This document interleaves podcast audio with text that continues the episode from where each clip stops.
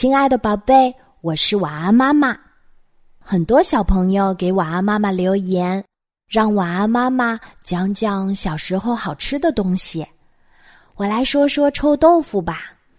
嗯，很多小朋友说起臭豆腐都会很有感触，因为在我们每个小朋友长大的过程中，总有一些机会接触到臭豆腐。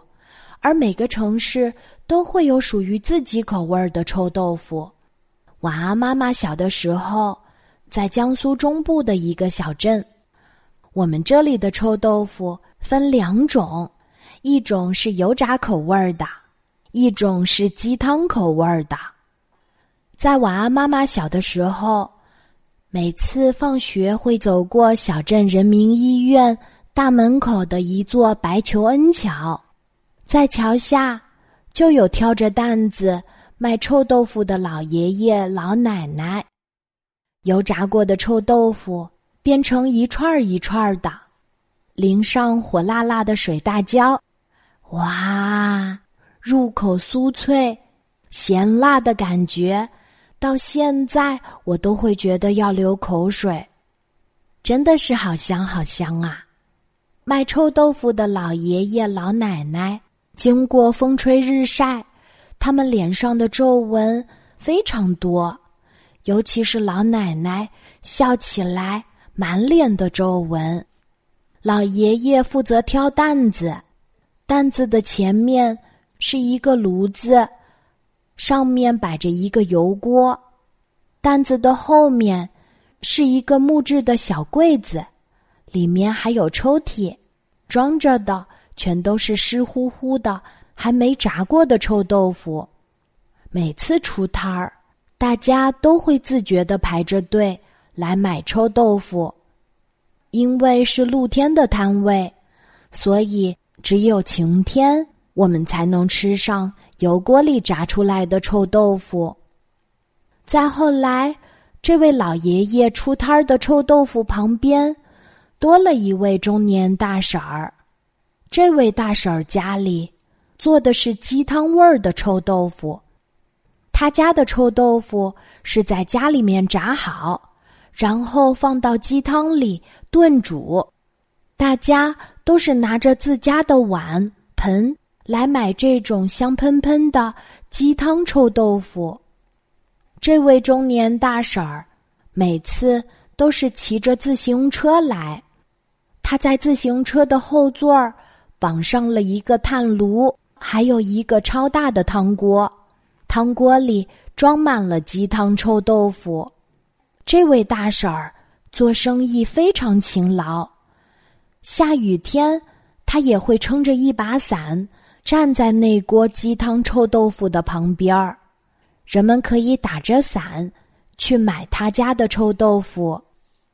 这种煮的鸡汤臭豆腐。味道非常鲜美，我记得小的时候，吃完了里面的臭豆腐，我都忍不住把那里的汤全都喝完。用这汤来泡米饭也特别美味。小镇上的吃法主要就是这两种。再后来有一次，我去一位同学的老家玩儿，他请我吃的臭豆腐。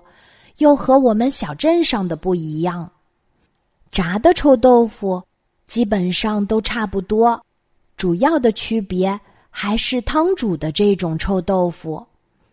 他们老家的汤不是鸡汤，而是加入了海带、豆芽菜和排骨汤。出锅前，老板还会拿一把干净的剪刀在碗里那么剪啊剪。